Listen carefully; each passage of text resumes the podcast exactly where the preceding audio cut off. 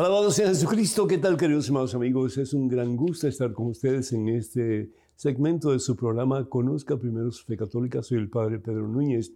Y me ven pues sentado de nuevo, así, ya esperando por la cirugía de las rodillas que vendrá pronto con el favor de Dios. Y es que tuve dos accidentes, me caí dos veces. La primera en una zanja, era todo oscuro, no se veía nada.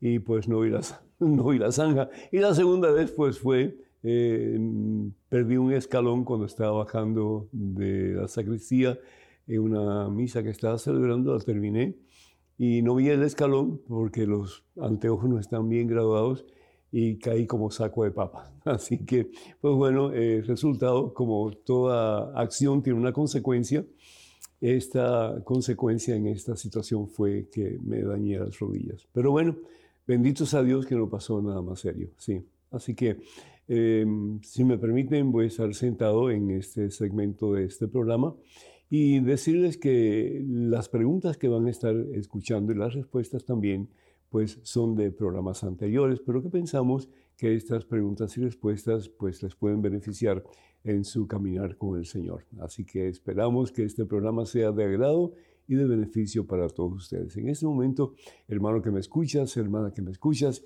Hacemos un alto en nuestro acelerado caminar diario, nos ponemos en presencia de Dios. Hermano, hermana, vamos a orar. En el nombre del Padre, del Hijo y del Espíritu Santo. Amén.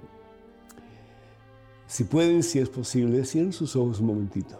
Sí, estamos constantemente como que un poco distraídos con las cosas que están a nuestro alrededor, pero como que es bueno de vez en cuando simplemente cerrar los ojos y tratar de, de darnos cuenta de que Dios está con nosotros.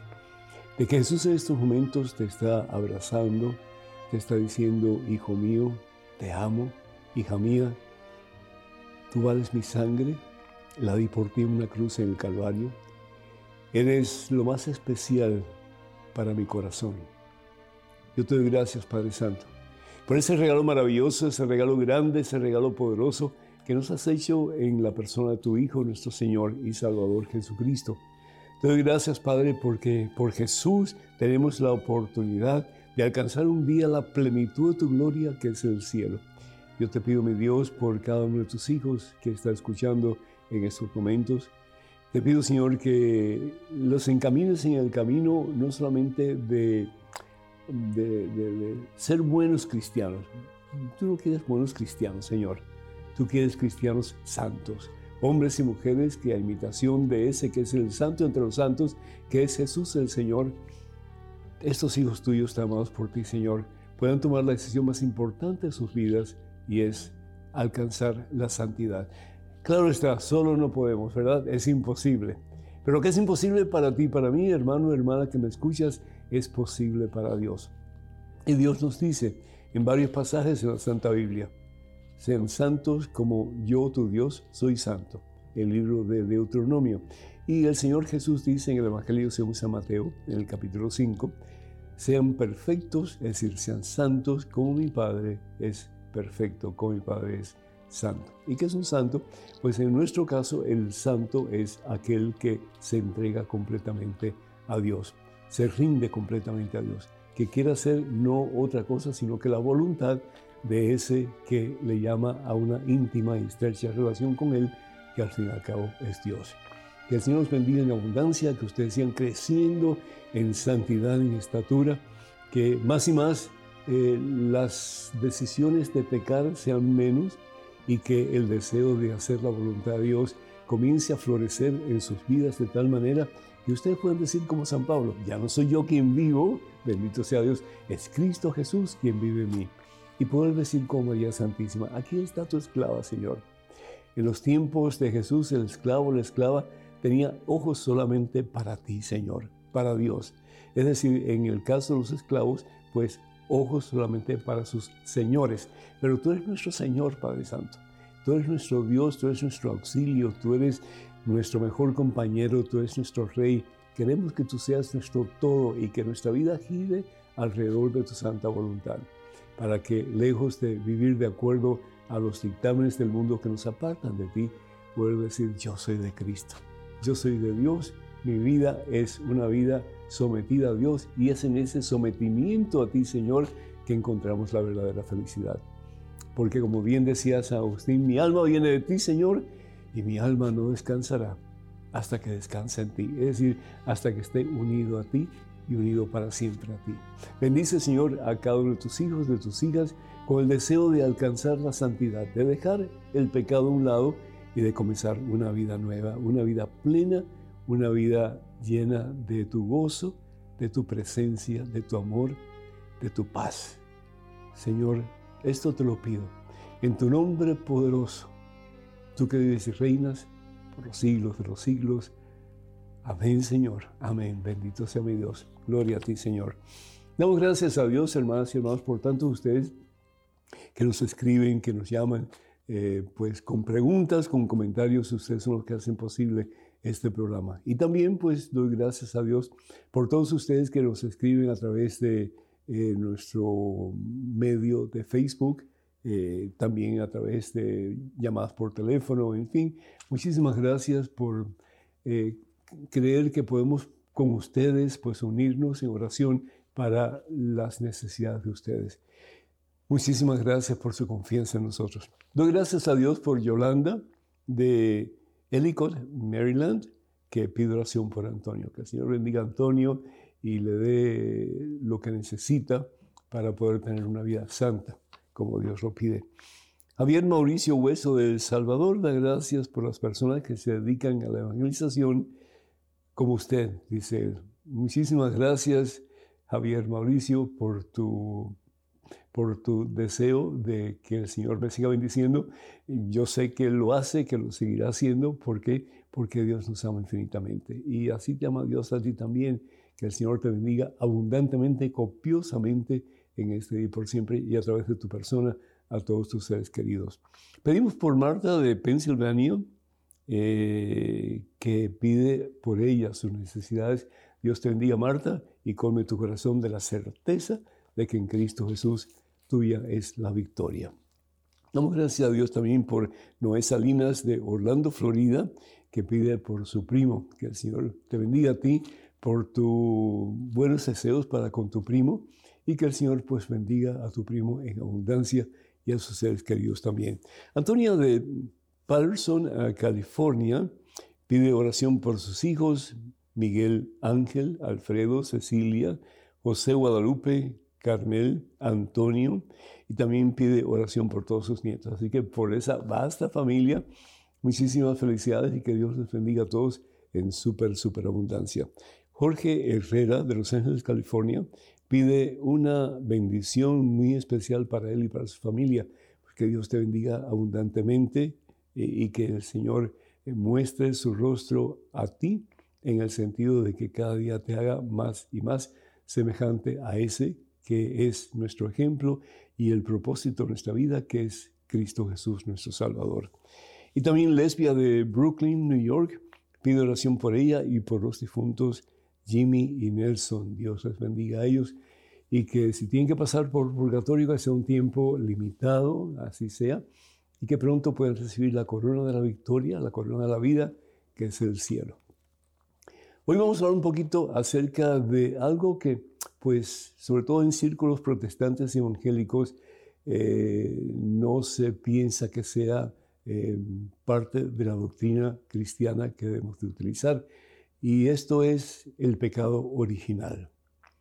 Para muchos protestantes, muchos evangélicos, el pecado original es un invento de la Iglesia Católica. ¿Qué piensan ustedes? ¿Existe el pecado original o no existe? Si nosotros vamos, por ejemplo, y créanme hermanos y hermanas, que todo lo que proclama la iglesia, todo lo que enseña la iglesia, está basado en la Santa Biblia, todo. Hay cosas que están explícitamente escritas en la Santa Biblia y hay cosas que no están explícitamente escritas en la Santa Biblia, pero que se deduce por, por, tantos años de, meditación, de eh, reflexión, etcétera, que estas son verdades que Dios nos ha dado y que están en el seno de la iglesia y que el Espíritu Santo es el que mueve a la iglesia para que podamos entender un poco mejor lo que Dios quiere de nosotros. Pero en el caso del el pecado original, sí está escrito, está explícitamente escrito en la Santa Biblia.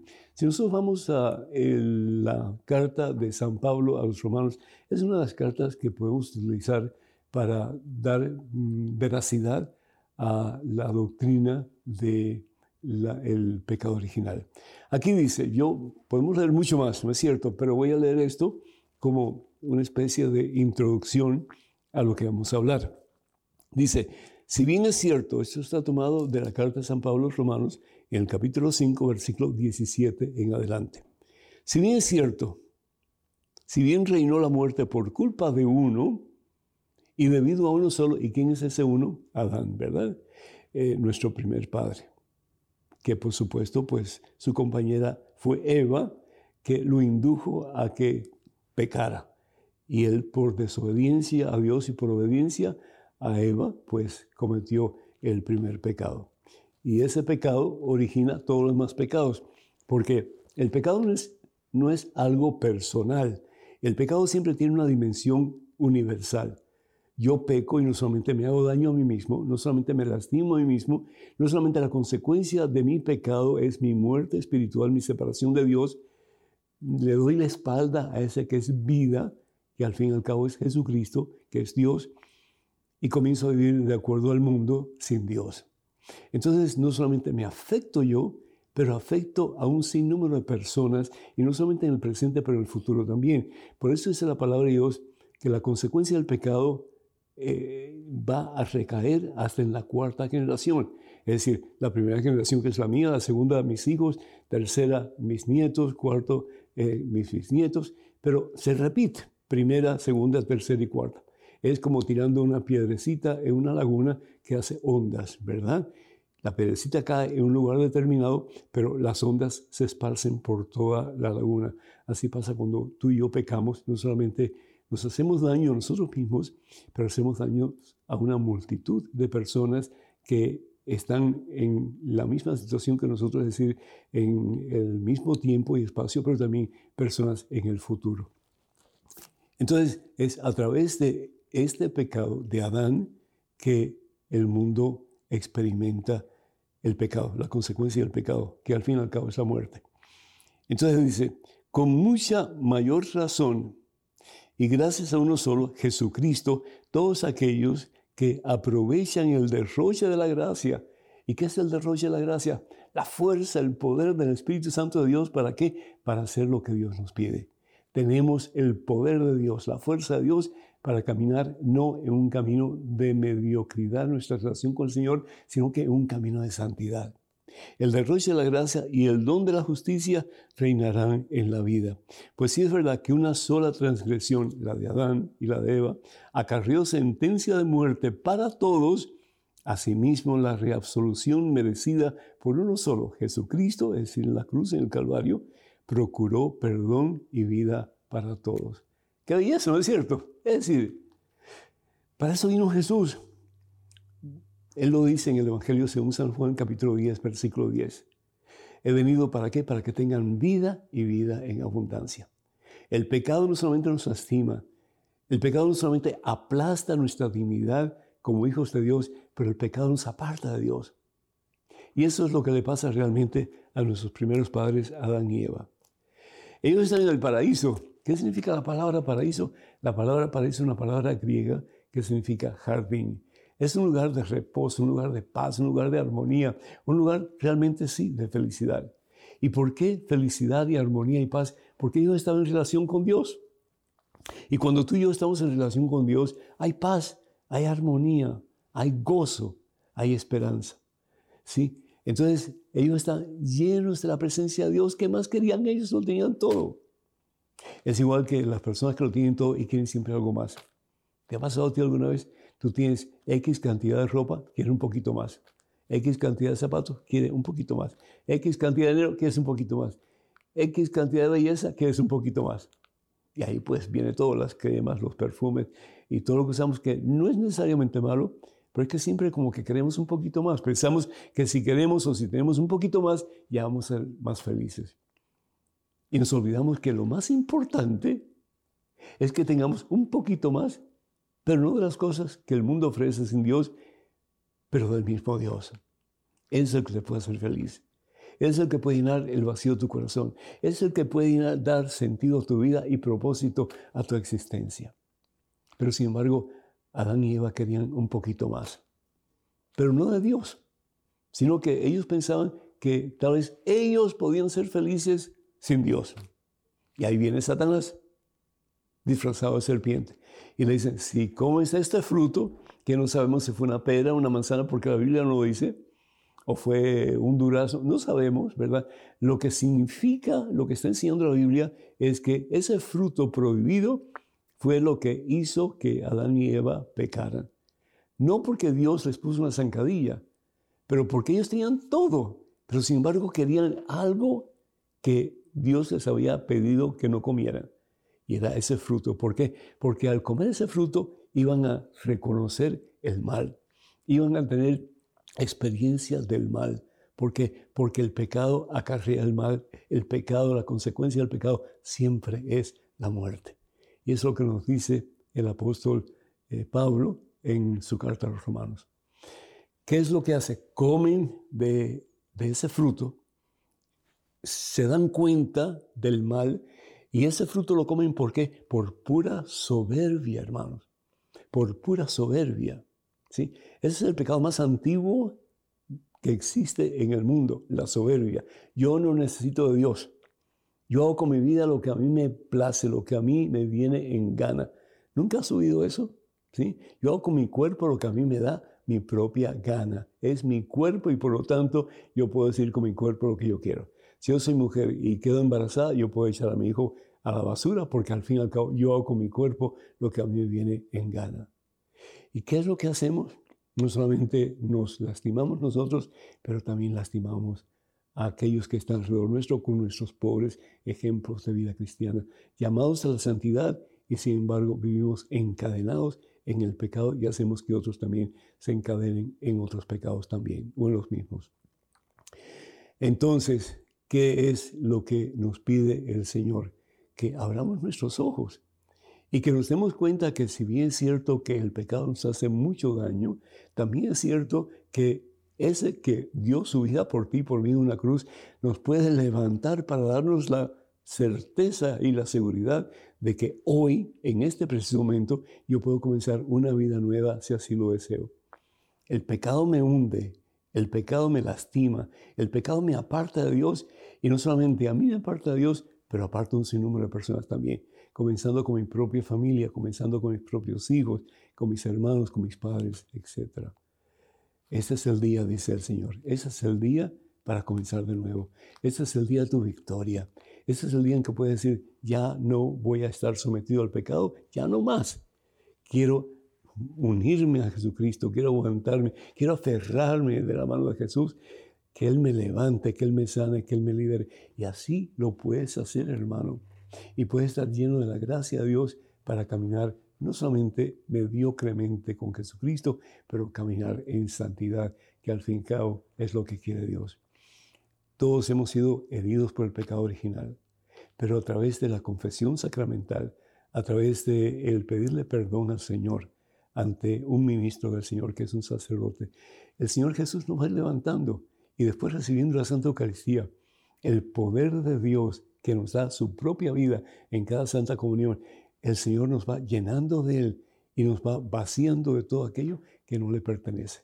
Y esa medida que podemos hacer eso, que no solamente nosotros vamos a caminar la victoria de los hijos de Dios, pero vamos a ayudar a otros, comenzando con nuestros parientes más cercanos hacer lo mismo.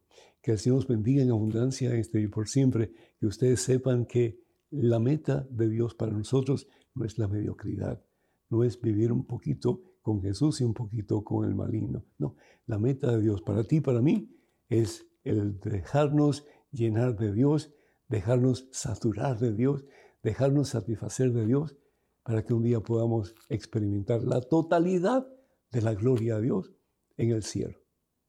Vamos a tomar un pequeño receso, un pequeño descanso. Eh, vamos a tener una pausa, pero regresamos en cuestión de momentos.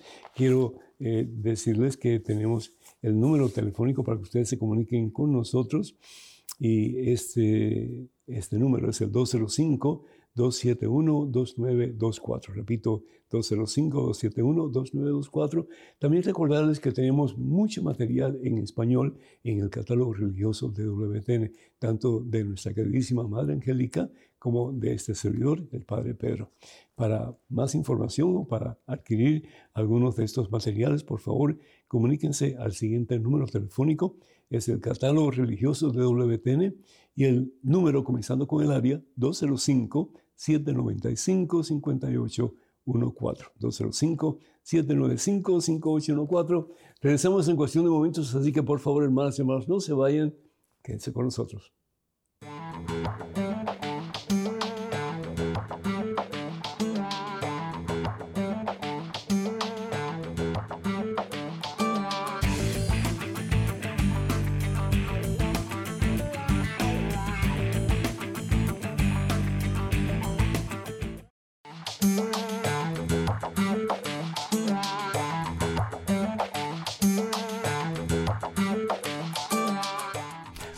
Glorificado, exaltado sea el nombre de Jesús, hermanos y hermanos. Gracias por estar con nosotros y qué bueno que estén en este segmento de su programa. Conozca primero su fe católica. Soy el Padre Pedro Núñez.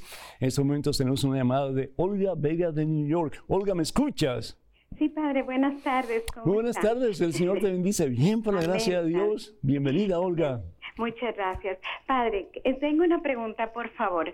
Este, yo soy ministro eucarístico, entonces este llevo la Santa Comunión a las casas que a las personas que están enfermas, pero el, tengo dos domingos que una señora no se ha sentido bien para recibir la Santa Comunión y me dice que, que no la que puede recibir.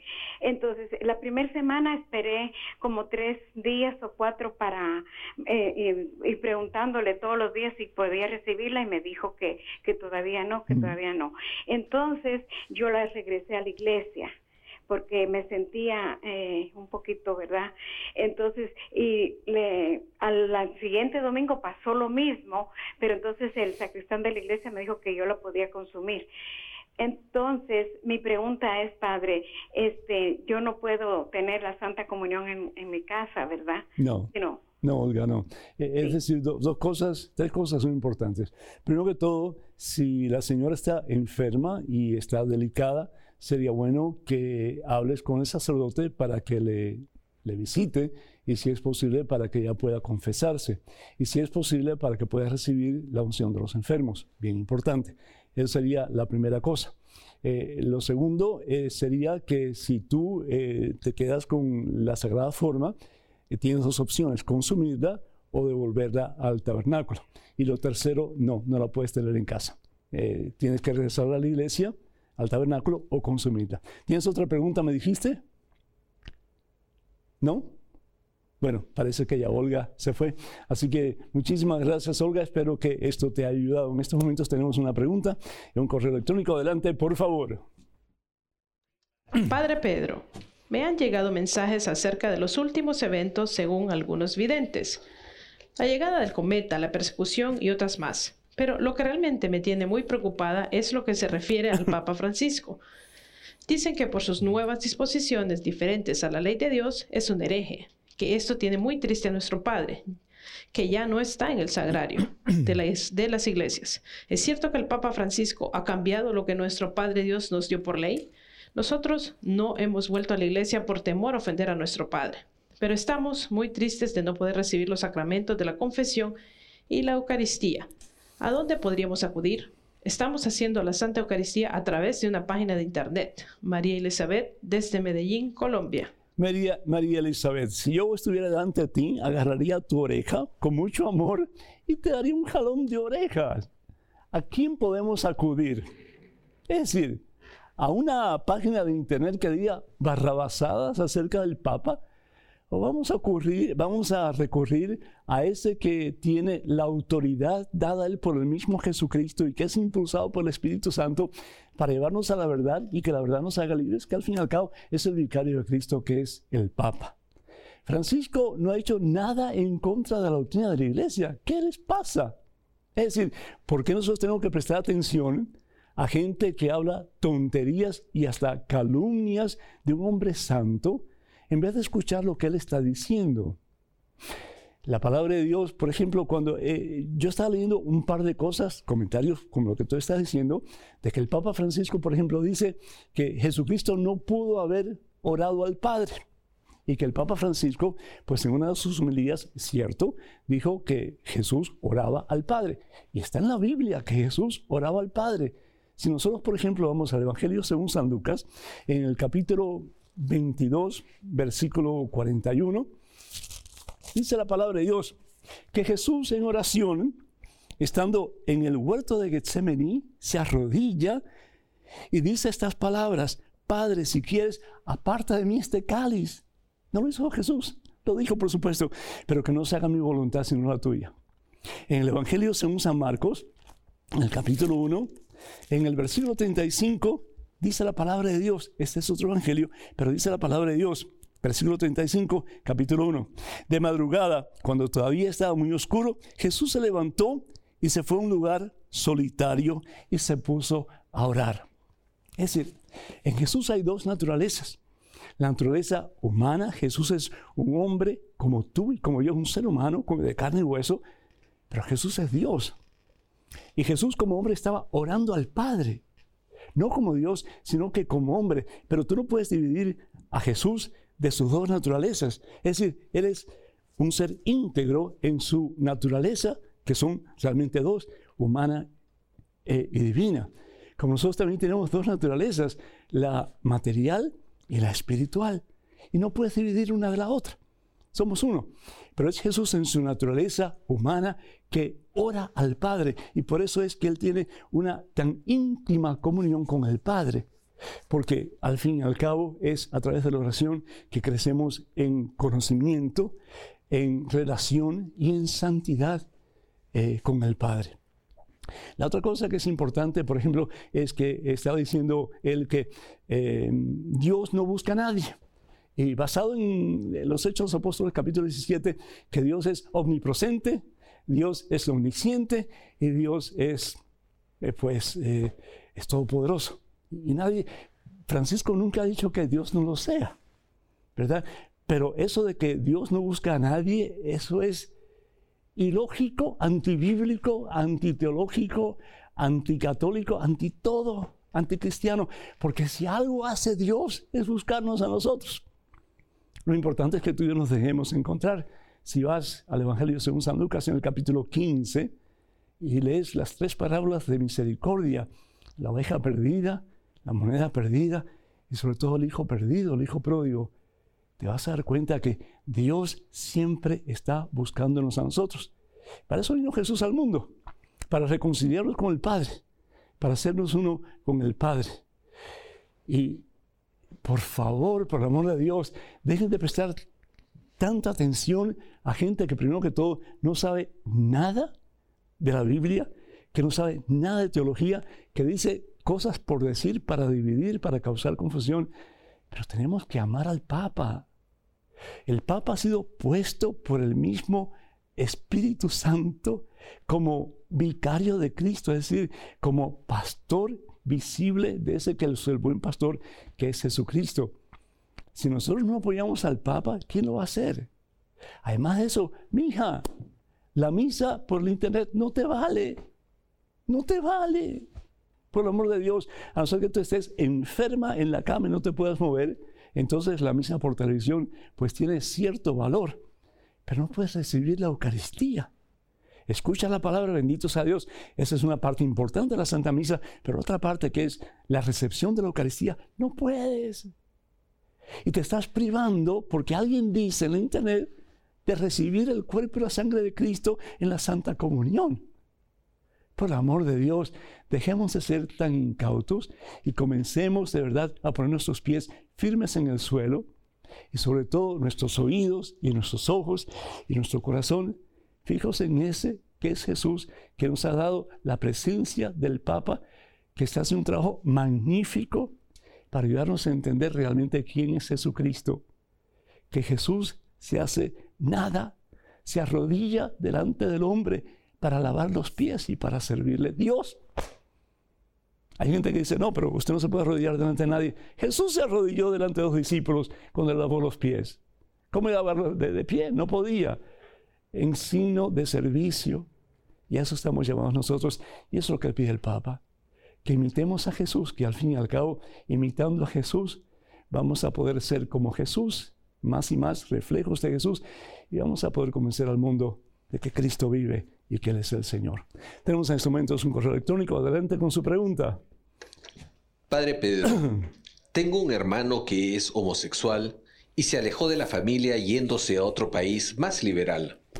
Yo le hice saber que no estoy de acuerdo con su vida y constantemente me estaba atacando con insultos hasta que tuve que desistir a hablar con él. Mm. Él no me escucha. Quisiera ayudarle, pero no sé cómo, aparte de la oración constante. ¿Qué me aconseja? Anónimo.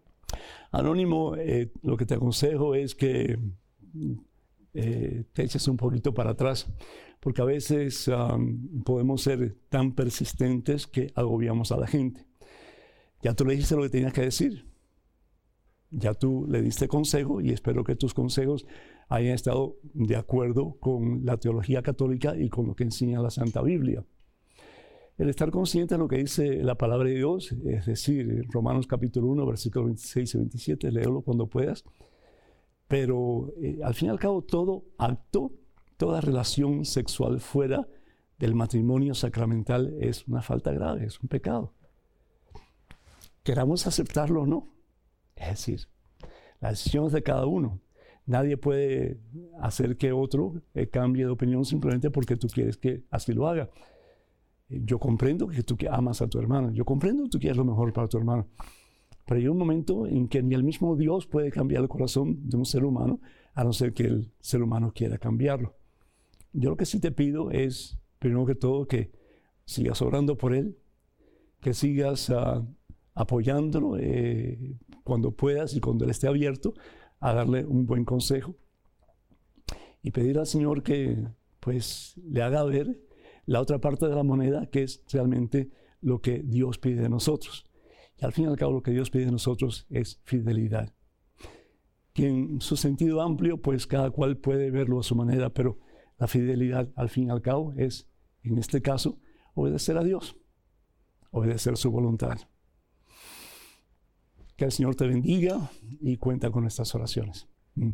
Tenemos en estos momentos un correo electrónico. Una pregunta, adelante, por favor. Padre Pedro, tengo una enfermedad mental con problemas psicológicos. Quisiera saber si tomar pastillas para mi enfermedad es cosa del mundo. Mi hermano mi hermano, que es cristiano, dice que debo tener fe en Dios, que me va a curar y no tomar medicamentos. Teniendo una enfermedad mental, ¿podré ir al cielo? Estoy confundida en mi fe y con tantas pastillas que tomo ya no siento nada, ni amor ni fe. Todavía oro y rezo a Dios, pero siento que no me escucha por mi enfermedad. Cristina. Cristina, Dios te bendice y, cuánto lo siento que pues tu hermano en vez de eh, darte ánimo, pues te está diciendo que, dejes los medicamentos que estás tomando.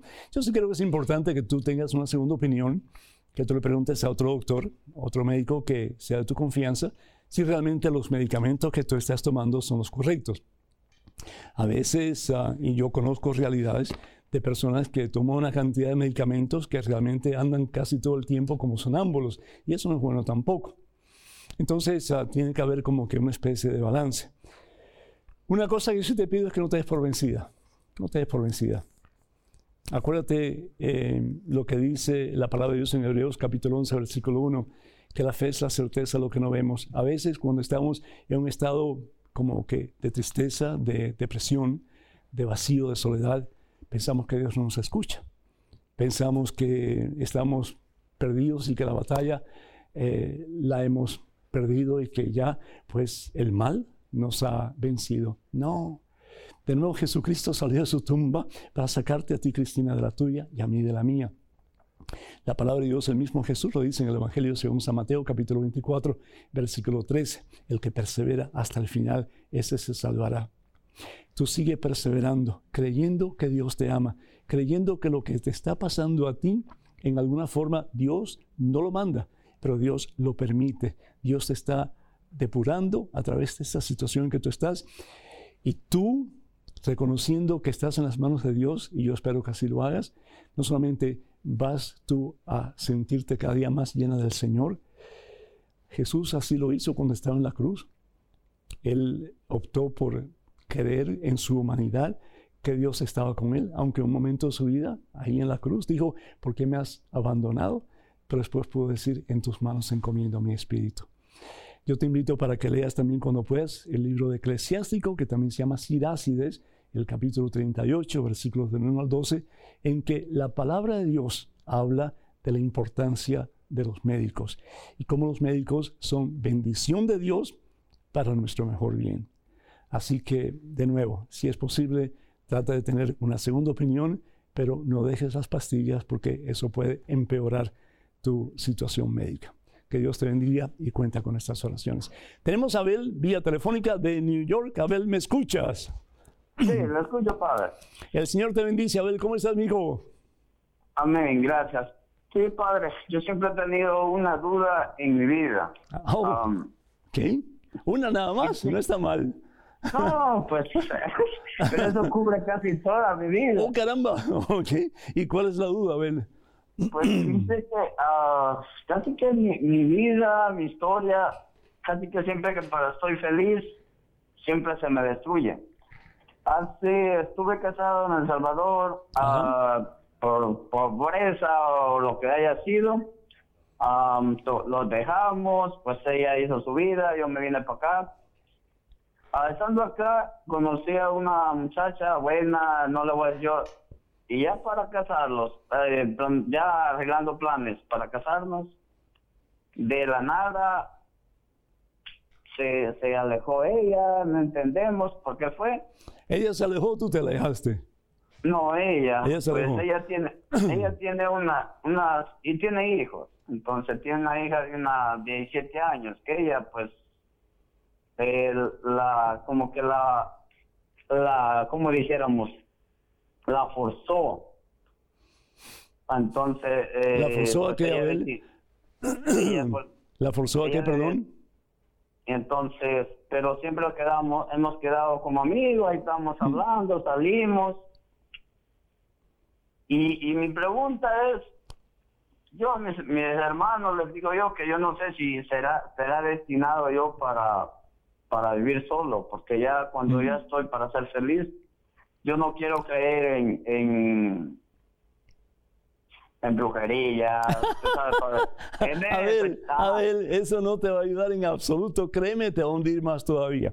Mi, mi consejo es el siguiente, a ver, mi consejo es el siguiente. Yo creo que tú tienes que tener un poquito más cuidado eh, en la persona en que te fijas. Eh, a, a veces cuando uno está solo, cuando, cuando uno está como que ansioso por alcanzar algo y no lo alcanza, como en tu caso te quieres casar tener una familia, pues entonces eh, te fijas en casi cualquier persona que pasa delante de ti y que te presta un poco de atención. Ten mucho cuidado. Primero que todo, ponlo en oración y pídele a tu grupo en la iglesia o pídele al sacerdote que te ayude en oración, porque yo estoy convencido de que la oración mueve montañas y las compuertas de Dios se abren y recibes multiplicidad de bendiciones. Lo primero. Lo segundo, pide al Señor que te enseñe a la persona que realmente te va a hacer feliz, porque no todo el mundo te va a hacer feliz. Y lo tercero, pues cuando tú veas una persona que realmente eh, eh, tiene los requisitos que tú quisieras como esposa para toda la vida, entonces comienza a enamorarla comienza a enamorarla y vas a ver ah. cómo vas a tener una realmente vida feliz. Pero que primero que todo pongas a Dios como prioridad en tu vida. Segundo, que tú realmente no te dejes llevar por cualquier persona que te guiñe el ojo. Y tercero, pues cuando tú encuentres a esa persona la vas a encontrar, En el nombre del Señor la vas a encontrar, que tú comiences a enamorarla hasta que te diga sí y puedan comenzar a formar una vida de acuerdo a la voluntad de Dios. ¿Te parece? Amén. Que Dios te bendiga, Abel. Ánimo. Gracias, igual. Feliz época de resurrección. Dios te bendiga, amigo. Hermanos y hermanos, el número para que nos llamen es el 205-271-2924. Repito, 205-271-2924. Vamos a una pequeña pausa, regresamos en cuestión de momentos. Así que, hermanos y hermanos, por favor no se vayan, quédense con nosotros.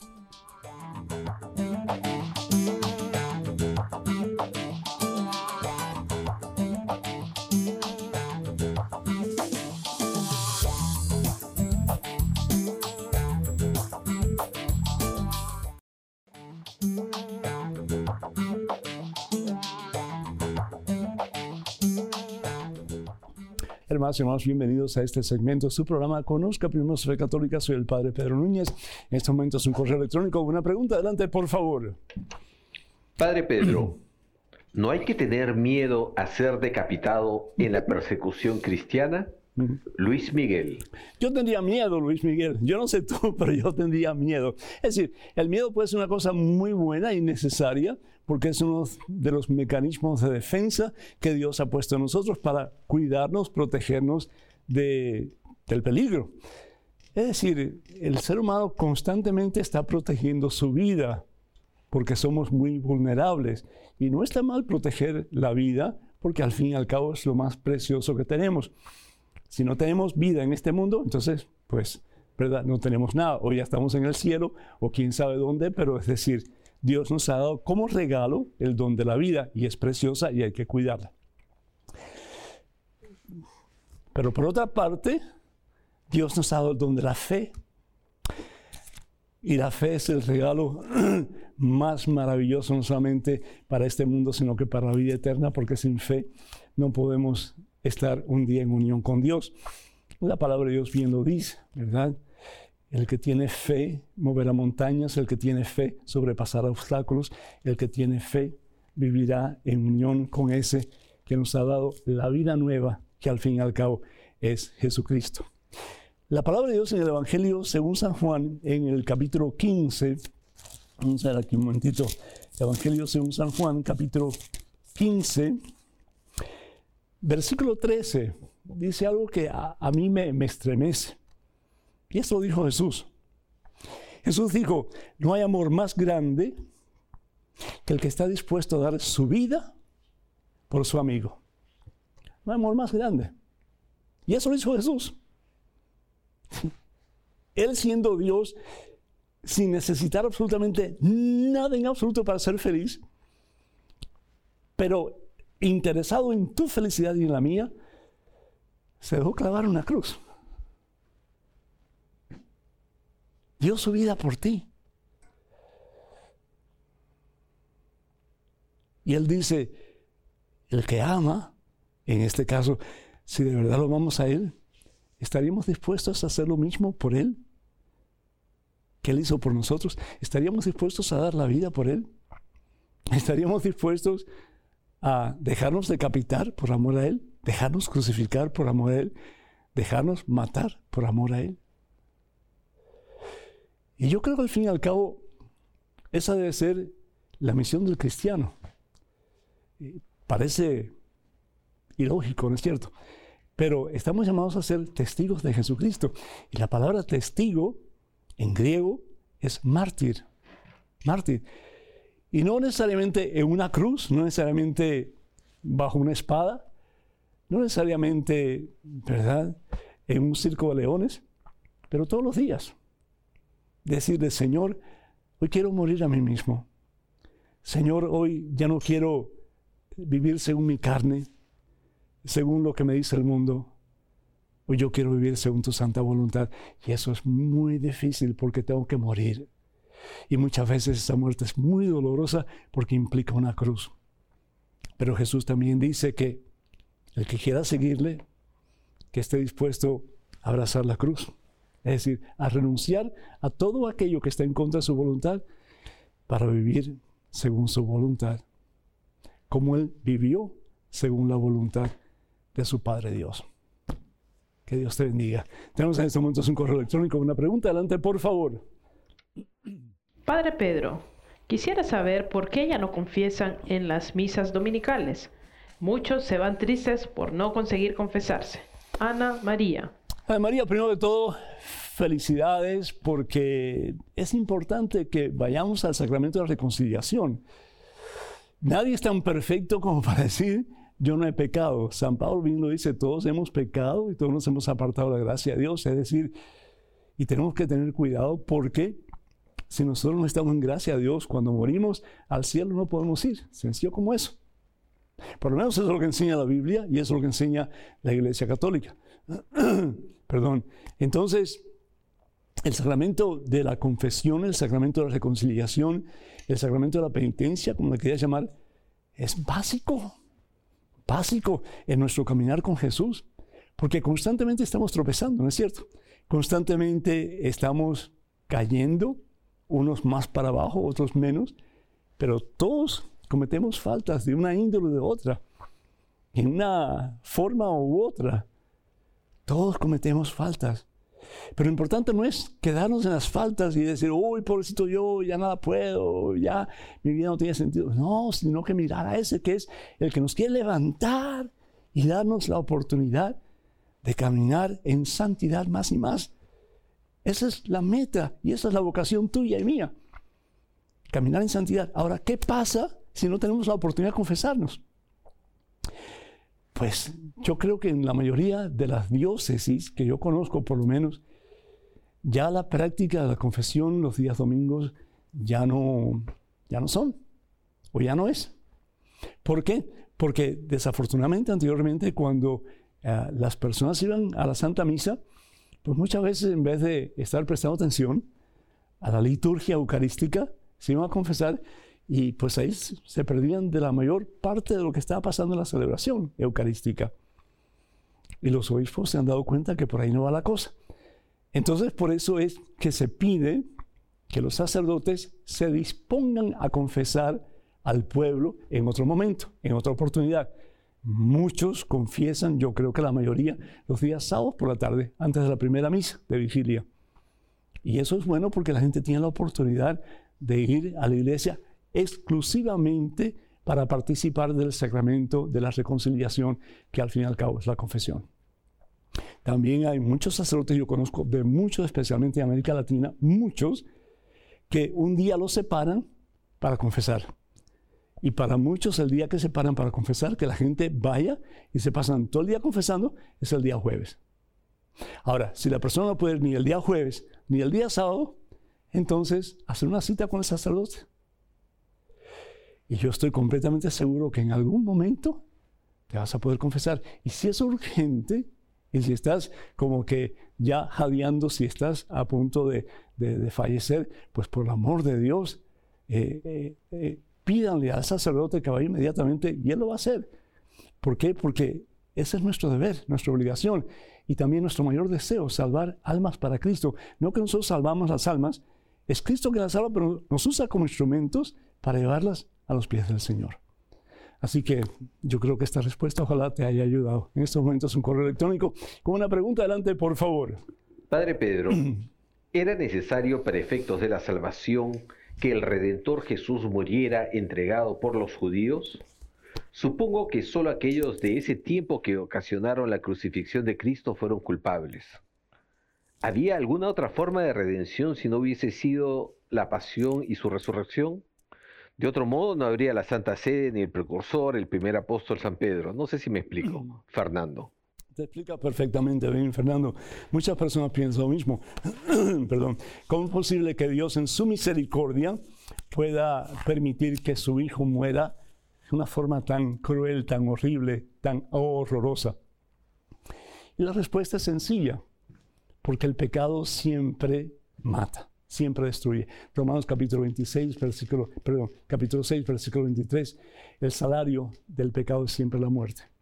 Entonces, si toda la raza humana pecó contra Dios, se apartó de Dios y sufrimos la consecuencia del pecado, ¿cómo restaurar la unidad con Dios? ¿Qué ser humano podría, por muy bueno que fuera, restaurar esa unidad con Dios? ¿Qué ser humano, aunque no hubiera pecado ni una sola vez, pudiera restaurar la humanidad entera con Dios. Nadie. Solamente uno. Dios haciéndose hombre y entregando su vida, no por unos cuantos, sino que por toda la humanidad por toda la humanidad, por ti por mí. Y por eso es que el profeta Isaías, capítulo 53, versículo 4 y 5, dice algo tan hermoso, tan bello, y ojalá que lo encuentres rapidito, porque yo sé que el tiempo es bastante limitado. Pero dice la palabra de Dios en Isaías, capítulo 53, lo siguiente, fíjense qué hermoso. Dice así, eran nuestras dolencias las que él llevaba. Eran nuestros dolores los que le pesaban. Nosotros lo creíamos azotado por Dios, castigado y humillado, y sin embargo eran nuestras faltas por las que él era destruido. Nuestros pecados por los que él era aplastado. Él soportó el castigo que nos trae la paz y por sus llagas hemos sido sanados, es decir, hemos sido salvados. Hechos capítulo 4, versículo 12, la palabra de Dios dice, no hay otra forma de salvación sino que en Jesucristo, el único que pudo haber dado todo en nombre de toda la humanidad para salvarnos a todos, si es que eso es lo que queremos. Bendito sea Dios, hermanos y hermanos. Así vamos dando conclusión al programa de hoy, que esperamos haya sido de agrado y de beneficio para todos ustedes. Ahí les pido sus oraciones cuando puedan, sí, porque como dije anteriormente, pues ya pronto, con el favor de Dios, voy a tener la cirugía, eh, comenzando con la rodilla izquierda. Así que en el nombre del Señor, pues vamos a seguir en comunicación. Esperamos que estas respuestas a estas preguntas que hemos ofrecido pues les ayuden en su crecimiento espiritual y en su camino de santidad hacia ese que es el santo, que es Jesús el Señor. Quiero recordarles que pues eh, las redes sociales de, de, nosotros para comunicarnos con ustedes o ustedes con nosotros son las siguientes. Facebook, por favor vayan a facebook.com diagonal P. Pedro Núñez. Recuerden que si ustedes no están suscritos a nuestra página de Facebook, por favor, háganlo, porque constantemente estamos dando pues impulsos eh, espirituales, eh, impulsos de, vida más plena. Así que no dejen de hacerlo, porque todos podemos beneficiarnos de una palabra de esperanza y de, eh, de bendición en este caso a través de Facebook.